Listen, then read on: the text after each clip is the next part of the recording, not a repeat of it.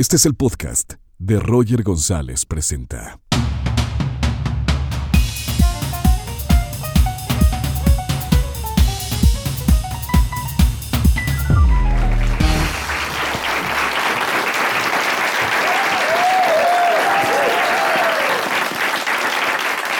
¿Qué tal? ¿Qué tal? Un gran saludo para toda la gente que nos escucha eh, a través de Spotify, a la gente que se ha sumado a nuestro canal de YouTube. Saben que este es un proyecto nuevo en donde buscamos inspirar a toda la gente que nos ve y que nos escucha. Y en esta ocasión tengo eh, a alguien que yo admiro desde que estoy chiquito. Tiene una gran historia porque es muy difícil dedicarse al mundo del espectáculo desde que es chiquitito y sobre todo rodeado por gente de la industria. Su madre es una gran, gran productora. Un fuerte aplauso para Benny Barra.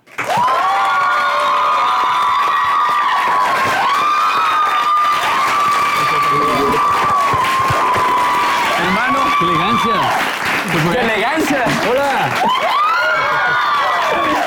¿Cómo va todo? ¿Qué tal, Benny? Bien. Gracias por venir. Iba pasando y que estabas por acá y te voy a saludar a la banda. Cuánta gente tan bonita. ¿Cómo estás? Muy bien, Qué gracias, bueno, qué gracias bueno. por, por venir, Benny. Eh, escuchando historia de, de gente que, que queremos, que admiramos, con una gran trayectoria. Eh, todos tenemos una historia, pero hoy queremos escuchar la tuya. ¿Cuál es la tuya, Benny? ¿Están listos? es una historia dramática, de comedia, trágica, cómica. ¿Cuándo comenzó mi historia? Híjole, tengo afortunadamente mucho que compartirte. Tengo todo tipo de historias porque sí he tenido una vida bastante movida. y desde hace muchos, muchos años tengo el privilegio de ser un- una persona que desde los muy pocos años, desde los 10 años, pudo empezar a trabajar eh, profesional, emocional y prácticamente de, de lo que me apasiona. sí. Eh, sigo viviendo de mi hobby, sigo eh, acercándome a mis proyectos de manera lúdica, divertida, entretenida. Eh, si no me sabe a juego, porque yo aprendí a hacer música y teatro y todo lo que hago jugando Sí. en un grupo donde jugábamos a ser cantantes. Después ya nos hicimos cantantes de verdad y pasaron muchas cosas, pero inicialmente la energía detrás de todo el porqué, Timbiriche y todo lo que yo hice de pequeño era jugar, era divertirme mucho y, eh, y hasta la fecha es mi manera de accionar y de trabajar con la gente con la que laboro, con mis colegas, con mis músicos. eh. Si no me sabe a juego, si me sabe a chamba, ¿no? Este. Dices que no. Entonces eh, intento hacer cosas que me entretienen, que me mantienen activo y, y sí, y ha sido una vida intensa eh, en, el, sen- en el buen sentido. Me considero una persona este, afortunada en ese sentido y, y, pues eh, entonces mi vida es muy aburrida. Ya acabé de contar mi historia. No, no. Va- va- quiero regresarme a, a- a tu infancia. Eh, ¿Cómo era tu niñez siendo hijo de una productora? Sabemos que los productores son muy exigentes. Así Me es. imagino ser Sí. hijo de una productora ha de haber sido muy exigente contigo, ¿o no? Julisa, mi Julisa. madre. Mira, la, la historia, si nos vamos un poco más para atrás, artísticamente comienza con Julia Guzmán, mi bisabuela, eh, que ella fue una reconocida escritora y eh, eh, dramaturga, este, guionista, etcétera, ¿no? Después Rita Macedo, mi abuela, que debuta pequeña, igual que todos. eh, desde los 15 años, doña Rita Macedo eh, empieza a hacerse famosa y empieza mm, a actuar y después hace una estrella del famosísimo, de la famosísima época del cine de oro de nuestro país. Eh, y por ahí Rita sí siento que eh, fue la que siempre quiso ser la artista de la familia. Sí. Eh, después se casa con mi, con mi abuelo, sí, ¿verdad? Uh, con don Luis de Llano Palmer, tremendo productor de cine, teatro, obviamente televisión, radio. Y, eh, y nace Julisa, mi madre. Mi madre no quería ser famosa, ella no quería estar en el spotlight, no tenía la más mínima intención de, de- de brillar en ese sentido, pero su madre, mi abuela, pues básicamente la obliga. La obliga de una manera inclusive, pues eh, como se estilaba, estamos hablando de otro México, de otra realidad, eh. 1900 sesenta y pocos, ¿no? O cincuenta y tardes, no me acuerdo. Pues no, yo creo que sesenta y poquitos. Y entonces era otra realidad para la mujer, eh, para las artes, para mm, toda la, toda la cuestión social de nuestro país. Eh, y mi madre se hace cantante de rock, artista, actriz, eh, pero siempre un poquito como que llevándolo a la contra, ¿no? Mi madre se da cuenta, afortunadamente a una edad muy, muy, muy joven, que ella quería ser productora igual que su padre, que don Luis de Llano Palmer, mi abuelo. Ya les hice bolas, vaya la llevan. ¿Sí? Entonces, eh, y, ella descubre su verdadera pasión artística ahí. Em, mi abuela la obliga a debutar a mi madre en, el, en teatro a los 19 años de edad, eh, eh, en, el Teatro Milán, que es curiosamente donde yo estoy ahora presentándome con mi monólogo de Novecento. Y mi, y mi madre narra la historia de que mi abuela le dice, ok, tienes que hacer teatro, pero no solamente actuar, sino meterle dinero para, para que la gente te empiece a tomar en serio, no nada más como una rock and rollera, claro. sino como una productora de teatro. Y mi abuela, ah, mi madre a los 19 años dice, va. ¿19 años? 19 años se hace productora de teatro junto con mi abuela, actuando y todo, pero metiéndole dinero y empezando a aprender de qué se trataba eso. Sí. Pierde toda su plata, porque en aquel entonces, en ese México, el boleto costaba 12.50. Y hazle como quieras, no importa cuándo, cuánto hayas invertido en tu proyecto teatral. Eh, ese, ese, era lo que, le, lo que costaba. No, era ley, ah, había una ley. Oh, ah, Entonces, si tu producción costa, le habías invertido mucho dinero o poco dinero, de todas maneras el boleto costaba lo mismo por ley. Entonces, nunca recuperaron su dinero, que es una de las grandes lecciones que uno aprende como productor. pero sí, sí, sí ahí mi madre se encaminó como, como una de las grandes productoras de teatro de mi país. Conocí a mi papá nuevamente cantando en una gira. Sí. En, un, en aquel entonces había unas giras de un señor Vallejo que juntaba como que a todos los artistas y los ponía en un camioncito y órale. Y en esa gira, gira pues mis padres se conocieron. Mi padre alternaba con, em, con diferentes artistas. Eh, híjole, mi mente anda un poco extraña el día de hoy, pero sí con los grandes artistas. Eh, eh, ¿Quién escribió El Rey? ¿Quién escribió El Rey? ¿Quién escribió El Rey? Yo sé bien que estoy afuera. ¿No? José, Alfredo, Jiménez. Gracias, por favor. ¿Quién dijo eso para darle eh, premio? Pues mi, gracias. Mi, jefe andaba ahí, pues, ¿sabes? De, mascota de José Alfredo y, este, y mi madre con todos estos personajes realmente de, aquel entonces. Y ahí se conocen mis papás y nazco yo. nazco yo, afortunadamente. Y, y, mi madre y mi padre se convierten ambos en productores de teatro. Eh, Julisa, para quienes no conocen mucho su trayectoria, es quien a México empieza a traer cosas juveniles, a, apostarle al teatro para jóvenes de aquel entonces. Eh, Vaselina, sin duda, ¿no? teatro de rock and roll. Jesucristo Superestrella, que bueno, ahorita está en cartelera y la ven y dicen, qué padre, ¿no? Jesucristo, pero en aquel entonces tenía la iglesia fuera del teatro así de, ¿sabes? Herejes y ya sabrás. o sea, era, todo un, era un, era un tema hacer una obra de, que hablara de, Jesucristo y de... Y verlo de esa forma. rock and roll, no era así como mezclar, así era, era, una, era completamente inaudito. ¿eh? Y mi madre a los veintipoco años de edad producía esas cosas, ¿no? Eh, eh, José Soñador, el, show de terror de Rocky, que es de donde salió el baile del sapo, una historia de, transexuales este, extraterrestres, digo, nada, nada, nada común para las mitades de los setentas, ¿no? Y, y esa es mi madre y, de ahí creo que eso lo hemos todos heredado. Y yo también, yo siempre he dicho que yo trabajo para Benny el cantante. Sí. Y trabajo para, para Benny el actor, pero realmente lo que a mí me gusta es, apoyar a ese personaje, ¿no? Para, para, mm, para que pueda hacer su chamba y viceversa, que el que canta, ¿no? Y que sale a defender sus rolas realmente sea para que me dejen producir mi siguiente disco. Y es lo que me apasiona, por eso me cuelgo tanto haciendo mis producciones, porque una vez que ya entrego el disco, ya se acabó la parte que disfruto, ¿no? Ya tengo que ir a, defenderlo, lo cual es entrañable y canto con mucho gusto, además, es, tiene su, mérito. Eh, pero esa parte, la parte ruda, la parte donde está la hoja de papel en blanco y dices, híjole, ¿y ahora qué les cuento? Y ahora, este, qué miedo, ¿no? Situación por la que estoy atravesando ahorita. Sí. Eh, así de que yo hace 10 años que no tengo un disco nuevo, entonces sí estoy en un momento de mi vida de, ¿Les cuento o no les cuento? Y, y- y- y- me he dado cuenta que lo más importante para mi próximo disco es que me voy a tener que abrir con una transparencia y una...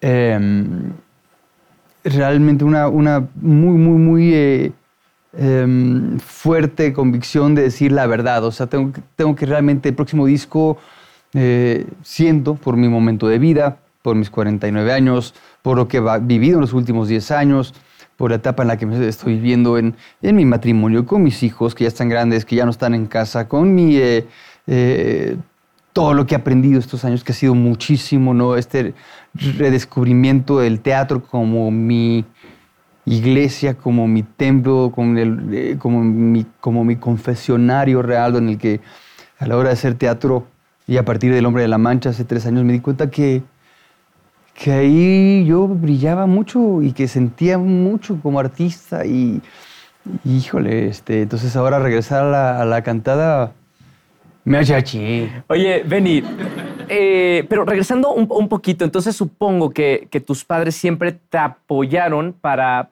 para ser eh, artista, ¿no? O sea, vienes de una familia de artistas, siempre fue el apoyo para que tú estuvieras en el escenario o haciendo tu música. ¿Estamos de acuerdo? Sin duda nunca me dijeron que no. Ok, perfecto.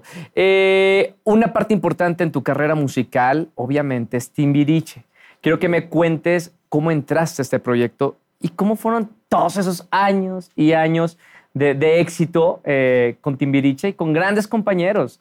Muchos de ellos siguen Sí, siendo tus, sin tus- duda. tus colegas, amigos, Así hermanos. Es así es. Mañana tenemos nuestra cena de Timbiriche. ¿En serio? Para que me entiendas, sí. sí, sí. Pero todos, todos. Todos, bueno, to- todos los que... Ah, vale, vale. ok, ok, ok. La mayoría, es, eh, bueno, uno no vive en México, pero los demás todos. Y este... ¿Cómo entras a Timbiriche? Eh, literal, escuchando una historia de mi tío Luis de Llano, que también es productor, contándonos una historia, yo de chavillo tendría 10 años, Sí.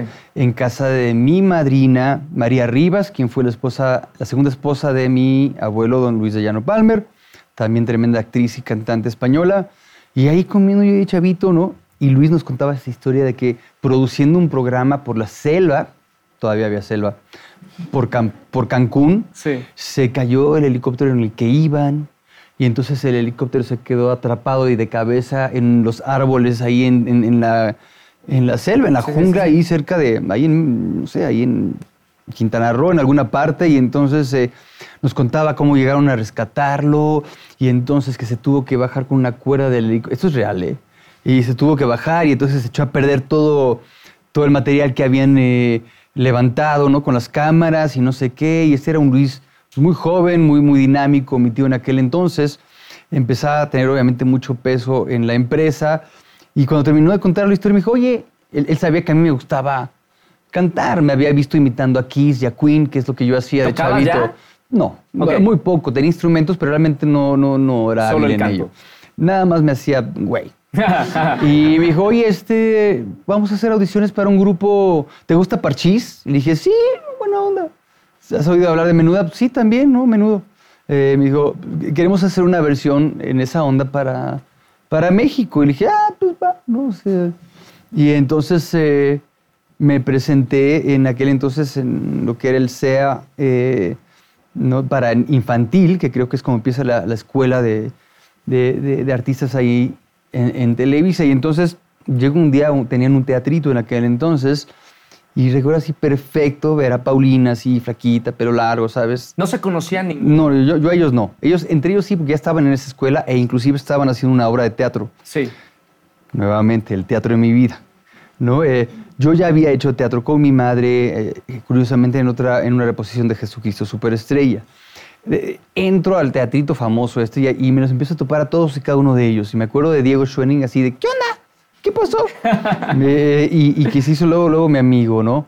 Me acuerdo que en- entre las primeras clases yo me empecé a integrar, ellos ya eran como muy amigos. Y yo siempre he sido muy eh, vergonzoso, muy penoso. Este, ¿Introvertido? introvertido, así como que entré muy calladillo.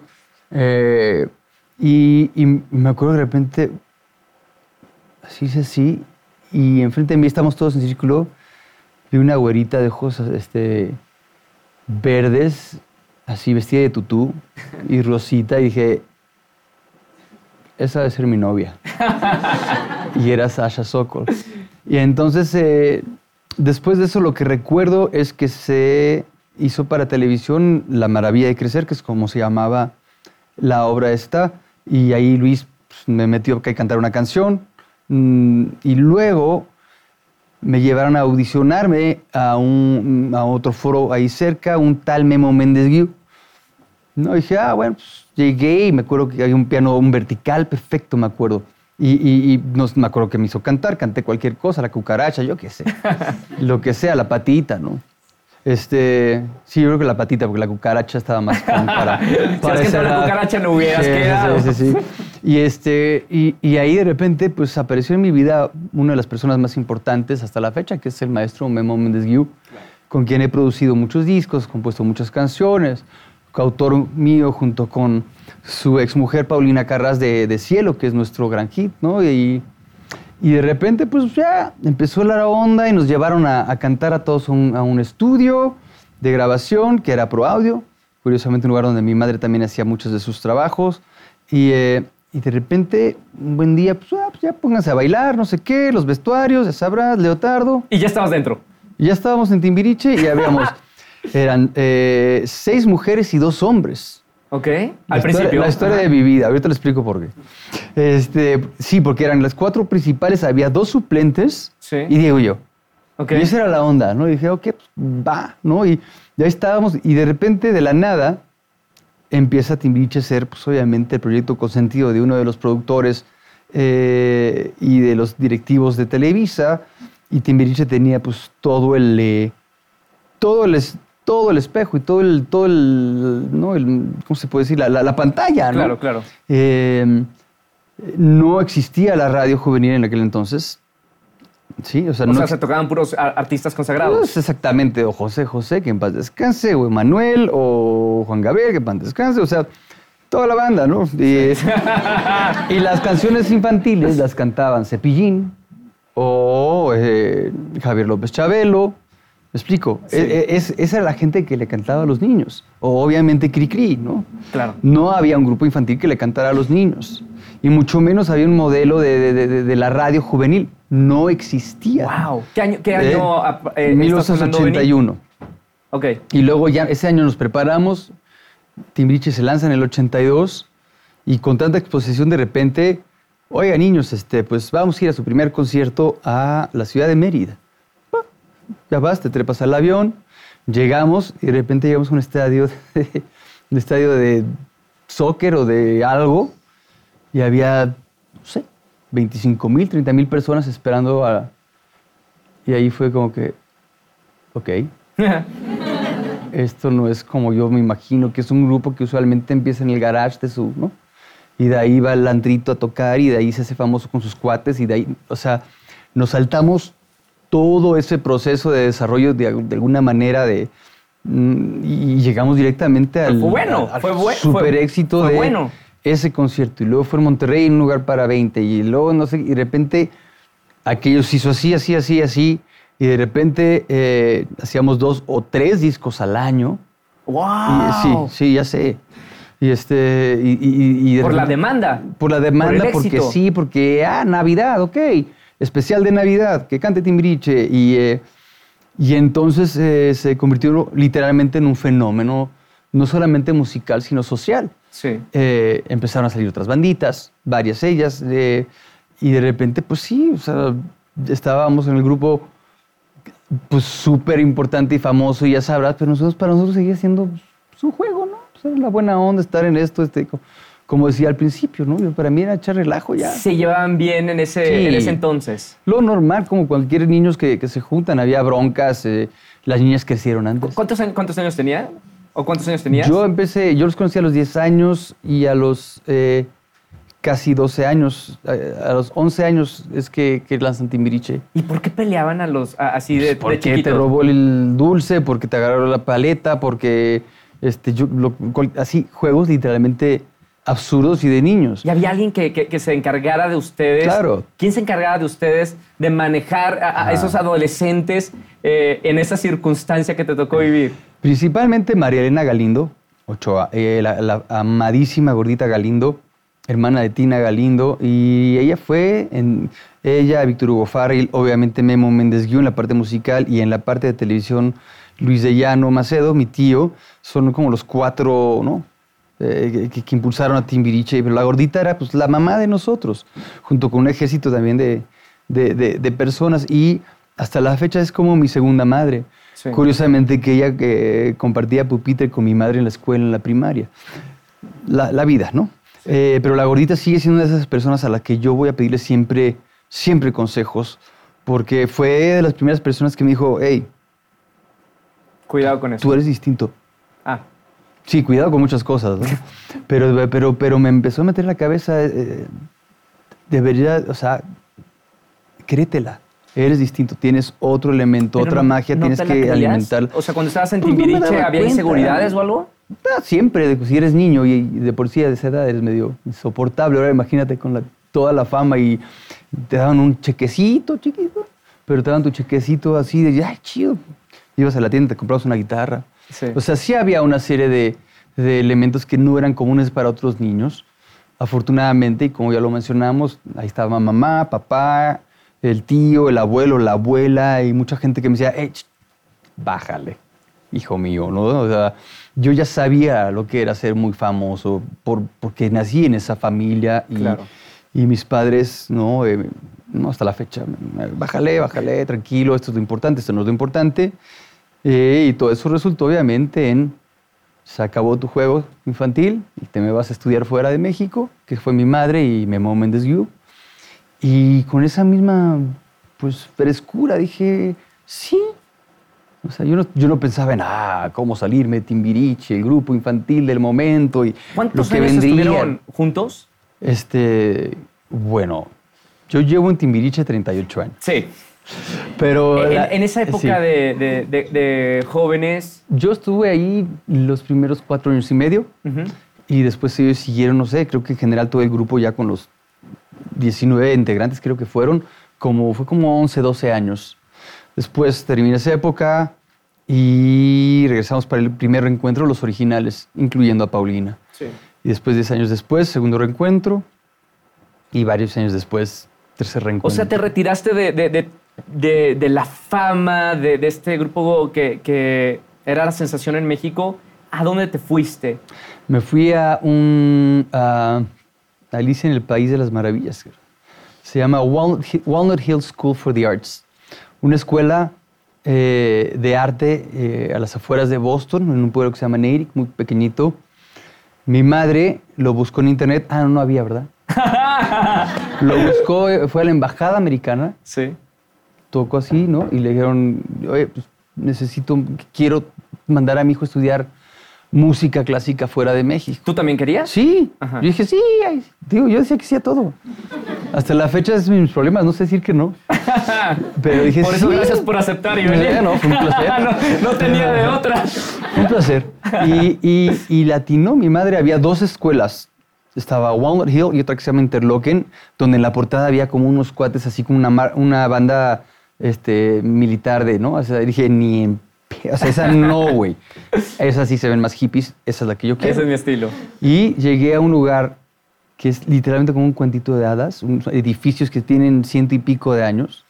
Eh, había 230 alumnos, todos estudiaban, eh, obviamente, los cursos normales de la preparatoria, ¿no? Matemáticas, historia, biología, bla, bla, bla, bla. y este, actuación, teatro musical, música, eh, canto, obviamente, teoría musical, eh, eh, pintura, eh, ballet, ¿no? Eran, eran todas las artes. Y como decía, ¿se acuerdan que les contaba la historia de que en- al principio en Timbiriche eran seis mujeres y dos hombres? Sí. En Walnut, en Walnut eran 230 alumnos y éramos 30 hombres y 200 mujeres. Porque Ok. se acababa de, de hacer escuela mixta, yo qué sé, por alguna razón del destino. Y yo ya era timbiricho y había tenido una relación de casi cuatro años con, con Sasha. Entonces, sí, sí. güey, yo llegué a esa escuela a mis 15 años como todo un lord. Y, este, y es la escuela de la que se graduó mi hija hace dos años y en la que está ahorita mi hijo Mateo, misma escuela. Oye, ¿y, y, y cómo fue para ti alejarte de, de- de los escenarios, de, de la prensa, de todo eso? ¿Cómo te Muy sentó sano. bien? ¿Sí? Fue muy sano, fue muy afortunado. eh, le entendí así a la escuela. Yo iba por un año. Y le dije a mi madre, así como a la semana, que aparte fue una semana ruda, fue justo cuando el temblor del 85, ¿no? Y yo desde lejos, mm, ¿sabes? Eh, sin tanta comunicación como la tenemos ahora. Y, y a la semana le hablé a mi mamá y dije, ma, Me quedo. ¿me puedo quedar más tiempo? ¿Me puedo quedar los cuatro años?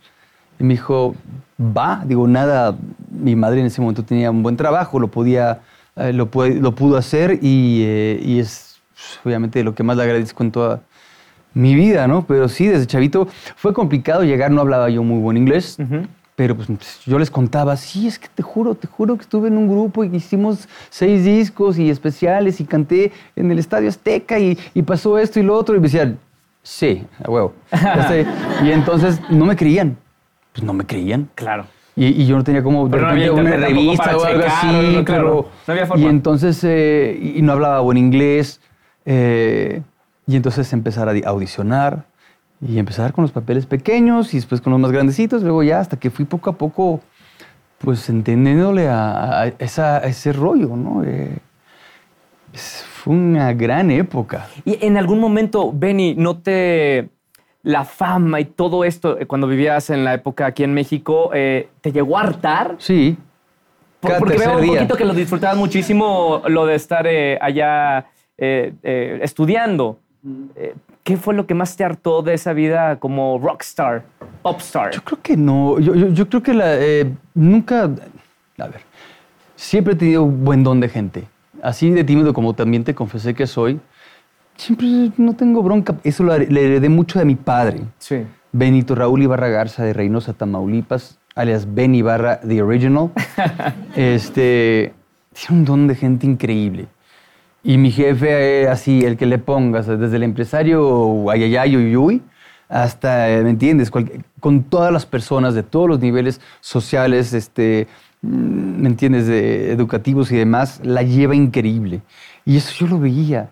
Y veía el cariño que le tenía la gente a mi padre y la gente que se le acercaba y lo arropaba, ¿me entiendes? Y él como, eh, porque él empezó de abajo. Mi jefe sí, es, mm, viene de una familia de muy, muy escasos recursos, de la frontera de Estados Unidos, eh, y la pasó ruda, ¿no? Eh, entonces, eh, ese don de gente de, de mi jefe es, puta, hasta la fecha se lo admiras y lo quiere el mecánico y el panadero y no sé qué, y lo paran, porque me tocó verlo, un expresidente de este país, así es, decirle, es que señor Ben Ibarra, este, soy su fan, ¿no? Y mi papá, sí, o sea, cala parejo, tira parejo, y eso a mí me, me ha ayudado también en la vida, eh, en momentos, y claro, eh, Timbiriche embriaga. No hace mucho, hace ocho meses estabas en Timbiriche y es otra energía, es, es otra manera como se te, te voltea a ver la gente. Así, te lo juro. Y, y, ah, mira, porque ahorita estoy en Timbiriche y, y es otra onda y obviamente es algo que te da mucha seguridad porque pues es una chamba que paga bien. Afortunadamente y desde hace 20 años nosotros somos los dueños de ese balón, no del nombre, pero sí de, de la producción. Nosotros como banda producimos el espectáculo y somos una banda muy disciplinada que, que ensayamos mucho, lo hacemos lo mejor posible. Eh, y, eh, y nos ha ido bien ese sentido, ¿no? Pero termina Timbiriche y es como que... Ay, güey, el paracaídas, el paracaídas, el paracaídas, ¿dónde está? Pues ese paracaídas se llama Novecento y es un monólogo precioso que estoy haciendo solito, más o menos por esta cantidad de gente. El señor que está allá con el letrito que dice número te dice cuánto es, ¿verdad? ¿Es en serio que no ya...? debería, no debería tener un así como un bikini. Pero es en serio que un minuto, le- le- le- 15 minutitos más, 15 minutitos más. ¿Puedes Claro, quedarte ya 15 sé, aquí minutos más? Eh, si me ponen la araña allá afuera en el estadio, Ahí va el productor a, a checar eso, ¿verdad? Eh, Benny, ¿y qué prefieres? ¿Una vida eh, tranquila como la que vivías cuando estabas estudiando en Estados Unidos o esta vida eh, dentro de una figura dentro de nuestro país? Yo creo que el híbrido es bien bonito. Las dos cosas. Roger, lo mejor yo de los creo dos que eh, afortunadamente la gente se me acerca con mucho cariño porque me conocen desde muy pequeño, desde hace muchos años. Sí. Creo que han visto que mi apuesta siempre ha sido por hacer las cosas bien, de calidad, eh, e inclusive Amas la música. amo la música, le tengo nota. mucho respeto a la gente que yo soy muy fan. Yo antes de ser artista soy muy fan de, ¿De muchos quién? artistas, de muchos artistas, Dame desde pues, Carla Morrison hasta Tony Bennett, no sé, por decirte, ¿no? Lo que, por tratar de, ¿no? Este, desde Café Tacuba hasta Kinky, ¿no? Eh, eh, y, y, sé lo que cuesta estar ahí arriba y sé lo que cuesta un boleto. Sé lo que cuesta pagar así, a ver, güey, yo quiero ir a ver a fulano. Me gusta meterle esa lana. Afortunadamente tengo amigos que me invitan de repente a algunas cosas, pero, este, pero hay otras que, que, que, con mucho gusto le inviertes esa lana a ir a ver a un artista que, que admiras, ¿no? Eh, eh, y es, es fuerte en este México de ahora, ¿no? Convencer a la gente con tanta oferta que tienen todos. ¿Cuántos shows no hay diario, de lunes a lunes? ¿Cuántas ofertas de teatro, de buen teatro no hay? De todos los niveles, desde un musical así increíble hasta teatro en corto, ¿no? Sí. Em, Dios, que la gente le apueste su lanita a irte a ver, ¿no? Eh, gracias. Entonces hay que hacer las cosas bien. Oye, Benny, eh, ¿qué encuentras en la actuación y qué encuentras en, la música eh, como, como cantante en cada una de esas ramas que a ti como persona mm. te llena? Eh, la actuación es como salir, perdón, la, la, la, música es como salir literalmente al recreo. La chamba ya la hiciste en el estudio, es lo que hablaba, ¿no? La producción, el exorcismo de tus todo lo que te rodea para hacer que las cosas funcionen ahí en el estudio es donde maduras. Eh, ya el show es... Digo, es una chamba y vas, te levantas temprano, llegas a una ciudad, cantas, haces lo mejor posible. Eh, pero, pero tiene una adrenalina ahí que es muy energizante, ¿no? Eh, el teatro es, es, como estar constantemente en el estudio. O sea, si es de. Mm, es otro tipo de, de ejercicio. Es, es, como, como estar en, un, en la escuela personal. Es el, público de teatro es distinto. Eh, lo que reconforta es muy diferente, es más, eh, más profundo. Tengo que admitirlo. Eh, cantar las canciones que canto desde hace tanto tiempo, sin duda es un privilegio poder cantar cielo y que pase lo que pasa, porque no es mi canción, es de toda la gente, porque ya es un himno, ni siquiera es un hit. ¿No? Y, es así de fuerte y importante, y la gente se casa con la rola y lloran y ves y dices, ah, qué chingón. El teatro es de una tremenda vulnerabilidad constante en el que realmente, híjole, no sabes qué va a pasar y eso es cada segundo, o sea, es muy inmediato el, el riesgo. Si es la cuerda floja constante estar ahí en el teatro, por más que esté la seguridad del texto y una gran historia como la de Alessandro Barico con Novecento y un gran director como Mauricio García Lozano, pues sobre todo ahorita en el monólogo que te trepas y no hay a quien pasar el balón, como digo yo, ¿no? Este, Dios, este, sí, sí, es muy efervescente y, y es como de autoanálisis, no sé si han ido al, al terapeuta o al, psicólogo, esas cosas. Pues si no lo recomiendas. Uy, sí. Pero es muy, es, muy eso el teatro. Eh, e, es, otro tipo de ego.